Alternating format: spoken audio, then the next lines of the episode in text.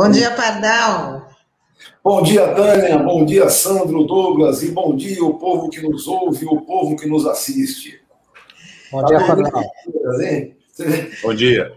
Ontem, essa passeata da morte transitando por aí, mas que vergonha! Que vergonha!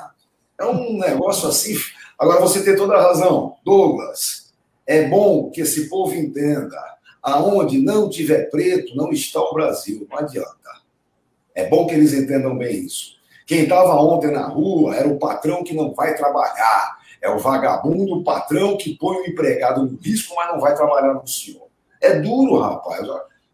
Aonde as coisas vão chegando, não é? Aonde, aonde o negócio vai acontecendo. E só mais uma coisinha. Douglas, sem dúvida, a ideia de ampliar a CPI é ridícula, grotesca. Até porque o governador está no enfrentamento há muito tempo. Eu pergunto, aonde é que está o eleito do Rio de Janeiro? Aonde? No governo não está. Então, sabe? É, não, Pardal, tem... isso, é, isso, é um, isso é um clássico me engana que eu gosto. Então Sim, os caras pegam. Eu tô, tô dizendo isso, na verdade é uma avaliação, mas Cajuru, gravar Bolsonaro e vender isso como uma espécie de revelação. E, e, ele não tem nenhum problema. É limão, vai transformar em limonada, mas ele não tem. Ele, exatamente. Ah, pô. Peraí, cara. A gente. Nós, tem uma hora que a sua paciência acaba, né? Aí Sim. os caras querem que o, que, que o analista ou que a, a, a, a imprensa dê isso como oh, um grande problema. Você, não, peraí, cara. Isso parece estar com cheiro de uma grande armação. E é, sem dúvida. Bom, a questão que a Tânia Maria levantou. Vejam só o que acontece. Existe uma questão chamada segurança. Eu não estou falando da segurança das ruas, de quem pode andar armado ou quem não pode andar armado. Segurança é você ter certeza que esse mês vai ter comida na sua casa. essa é que é a grande segurança. Segurança é essa: é você ter a certeza que o dinheiro que você ganha esse mês vai pagar seu aluguel, luz, água, comida, transporte, não é? Isso é a necessidade de segurança. O que nós temos hoje, na verdade, é um governo criando um grande foco de miséria.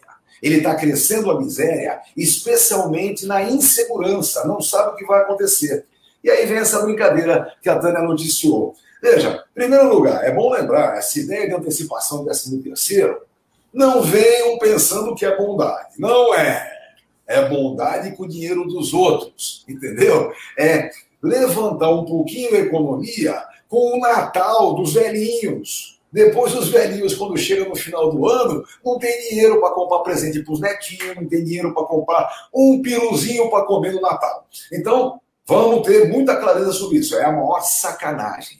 Se eles quisessem efetivamente dar alguma coisa de dignidade para aposentado e pensionista, que se criasse o 14 salário, esse sim, paga agora, sem morder a gratificação natalina. Agora, isso não aconteceu nem vai acontecer. Por outro lado, vamos ter clareza: esse louco aqui não está dizendo que devem tirar essa proposta que foi apresentada. É uma sacanagem? É mas foi apresentada. Veja, é que nem o negócio do FGTS, né? Do FGTS. Vamos liberar as contas que estão paradas do FGTS. Por quê? Porque assim tem dinheiro para gastar. Existe alguma mobilidade econômica no país. Bom, agora veio a ideia que vai vir em abril. Eles estão atrasando simplesmente porque, por um lado, o Poder Executivo é um fascista genocida. Por outro lado, o Congresso Nacional é um negócio que, se você tirar o olho, meu amigo, passar boi, passar boiada, passa até o capeta naquele negócio lá. Que foi o que aconteceu é, na questão do orçamento. Já é o terceiro, é a terceira segunda-feira que eu estou batendo na questão do orçamento. Eu não quero nem discutir valores. Quantos bilhões querem tirar da Previdência? Quantos bilhões querem tirar da saúde? Não vou nem discutir isso. A questão é: aprovou-se um orçamento inexequível, um orçamento que não vai ter funcionabilidade, porque querem fazer desvios grotescos. Aonde nós chegamos? Então, é bom que a opinião pública se concentre em levantar essa questão. Vejam, o 13 terceiro antecipado vai acontecer. Tá bem? Ou seja, velhinhos, aposentados e pensionistas, apertem o cinto, porque quando chegar no Natal, não vai ter dinheiro para comprar presente nem um piruzinho, tá bom? Vocês vão ter o presente, vão ter a antecipação desse décimo terceiro e, evidentemente, vão ter que gastar. E aí vem o ponto principal do debate econômico hoje. Meu povo, nós estamos numa pandemia. Mesmo com toda a imprevisibilidade, uma pandemia indica a importância que o Estado tem na manutenção da civilização. Eu estou falando de civilização. Essa é a grande questão do momento. Eu tenho batido nisso o tempo todo, é aquela velha historinha. Quem for civilizado, senta com a gente para conversar. Quem for fascista contra a civilização, a favor da ignorância, ódio e violência, não senta conosco na mesa. Esse não. E é o que tem esse governo hoje. O problema é muito bem colocado a questão do Centrão. O Centrão não se vende. O Centrão só se aluga. Então, quando eles fazem é, rescisão do contrato de aluguel, é por qualquer razão de, foro íntimo deles. Não é algo efetivamente político. Não. É politicária. É politicagem. Então, é, o que está circulando agora é exatamente isso. Agora, pensem comigo uma coisinha bem simples. Qualquer país civilizado do mundo sabe que numa pandemia só vai gastar dinheiro quem efetivamente precisar gastar. Quem tem dinheiro e não precisa gastar, não vai gastar coisa nenhuma, porque a pandemia dá medo. Medo, aperta o cinto. Quem vai gastar dinheiro é quem precisa comer. É quem tem que pagar a sua continha. É quem tem que comprar uma porcaria de uma bermuda para não ficar nu. Esse vai gastar dinheiro de verdade. Então, é lógico que a saída correta numa condição dessa seria a manutenção de um auxílio emergencial de verdade. Pessoal, 600 pau é micharia, mas era alguma coisa. Agora, 150 para quem mora só, 250 para quem tem família, e no máximo 375 para a mulher que faz é, o papel de chefe de casa sozinha que, veja, pelo antigo auxílio emergencial, ganharia 1.200. Então, o que, é que nós temos agora nesse momento? Em primeiro lugar, o auxílio miséria, que vai surgir agora em abril, o auxílio miséria, que fica à disposição para você olhar no banco. É vitrine, né? Quem não tem como pagar a conta, fica olhando no banco até o mês que vem. Quando for no mês que vem, ele vai poder pegar o dinheiro que ficou lá ilustrado. 250 reais na grande maioria das vezes. Então, é bastante evidente que isso não resolverá nem mesmo a necessária circulação da moeda no mercado imediato. O mercado imediato é o mercado da comida, é o mercado das coisas mais prementes para a vida. Esse é o mercado que efetivamente vai ter que ser mexido. Agora, com um desgoverno como o nosso, o que é que eu posso esperar? Vamos falar com sinceridade. Qualquer governo com mínimo de sensibilidade faria um auxílio emergencial com alguma dignidade. Número um, garantido até que houvesse a efetiva vacinação em massa. Vamos lá, 70% dos vacináveis. Quando atingirmos isso e houver a efetiva redução dos óbitos diários e houver a efetiva redução da ocupação dos hospitais, aí sim é, acaba o auxílio emergencial, aí sim nós temos o efetivo retorno é, à economia do dia a dia. Até lá, se quisermos manter esse país vivo, é preciso uma garantia de mobilização. É preciso que tenha comida para todo mundo, pelo amor de Deus. Não é. Veja, enquanto o Luiz no fim do túnel dizia que a briga era garantir três refeições diárias, nesse momento nenhuma está sendo garantida. Então, a fome hoje é uma vergonha para o nosso país. É preciso que a mobilização seja suficiente para que, mesmo que esse pilantra não caia, seja obrigado a fazer um governo com um mínimo de decência e dignidade. Vamos lá. Mobilização pela vacina para todos, mobilização para um auxílio emergencial com dignidade e mobilização para que efetivamente o pequeno comerciante, o pequeno industrial tenha a necessária assistência do Estado.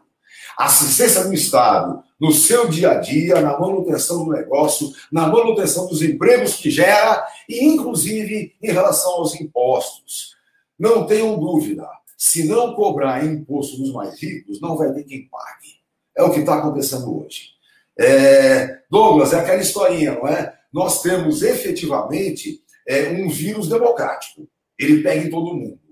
Mas mata mesmo é quem não consegue ter assistência médica decente. Esse é que vai pro óbito. Eu, ora, volte e meia aparece um ou outro riquinho morrendo também. Mas, percentualmente, é classista a letalidade da Covid. A letalidade da Covid é classista, não tem jeito. Isso mostra a condição de desigualdade que o nosso país se encontra. Né? É dureza. Sem dúvida, Pardal. O impacto é desproporcional e desfavorável àqueles que menos têm condições de se proteger. Você tem toda a razão. E é por isso que a gente vai, inclusive, é, aqui no nosso jornal, conversar um pouco, analisar sobre a situação de quem está na linha de frente, né? Porque a gente fica falando, né, e recebendo informações da pandemia de maneira geral, e, algum, e várias dessas informações são necessárias mesmo, mas também a gente precisa ver no detalhe qual é o impacto que isso vai causando de acordo com, vamos dizer assim, o segmento social atingido. Exatamente Olha, isso que você está falando. A nossa vacinação vai depender da solidariedade de outros povos. Isso, na condição econômica que o Brasil se encontrava durante governos bons, é, naquela condição, isso hoje é uma vergonha. Douglas, nós tínhamos que estar, na verdade, é produzindo vacina. Nós é, tínhamos, é que tínhamos que ser a base de ajuda a todos os irmãos da América Latina.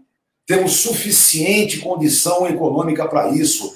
Tínhamos uma relação industrial para isso. Então, é, vai ser uma vergonha, mas podem ter certeza, nós vamos escapar da pandemia em razão da solidariedade de outros povos. Outros povos que estarão mais avançados e que vão trabalhar no sistema de vacinação com mais dignidade vão fazer sessões ao Brasil. Até o final do ano, eu acho que a gente vai estar numa situação um pouco mais estável em relação à Covid, em relação à pandemia por solidariedade de irmãos, por solidariedade de outros povos. Agora, a economia, meus amigos, podem ter certeza, vai estar destroçada. Este desgoverno federal que está aí, é, alegando um monte de vezes a questão econômica, está destruindo a nossa economia. É preciso segurança econômica. É preciso que esses, eu diria hoje, pelo menos 30 milhões de brasileiros tivessem a cobertura do Estado com dignidade para poderem gastar o seu dinheirinho no dia a dia, no pão ali na padaria da esquina, e mobilizar suficientemente a sociedade para ter a resistência necessária é, à pandemia. Infelizmente, as nossas condições não serão assim, vamos ter que ir para o enfrentamento. Agora, de qualquer jeito, o ponto principal hoje é a gente conseguir conduzir a opinião pública para segurar esse congressinho maluco, para fazer esse congresso funcionar de alguma forma e para cada vez mais levar conhecimento, levar entendimento do que está acontecendo. Um dos maiores combates que nós vamos fazer contra esse fascista que nos governa é contra a ignorância. É bom lembrar, eles apostam nessa tríade um, ignorância. A partir daí, ódio. E a partir daí, a violência.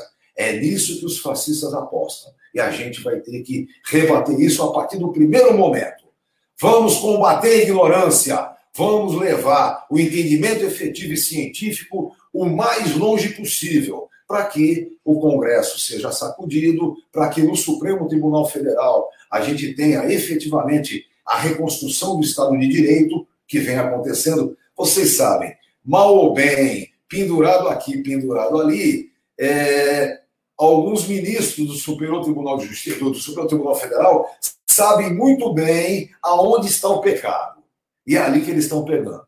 Eu acho, Douglas, sem ser muito iludido, mas eu acho que o Supremo Tribunal Federal vai reafirmar é, o retorno do direito político a Lula, acho que vai reafirmar isso, e vai reafirmar também as condições que estão sendo levadas. Agora, cá para nós, é, nós que fizemos o curso de direito, quando a gente olha é, dois sujeitinhos, o ministro da Justiça, que agora é advogado-geral da União, e aquele imbecil do Aras, quando você vê esses dois fazendo uma defesa fundamentalista religiosa, da mais estúpida possível, é, reforçando a questão da ignorância e chegando ao cúmulo, ao cúmulo, de dizer que os fiéis estão dispostos a morrer pela sua religião, mesmo que seja para isso na contaminação da Covid na missa das sete.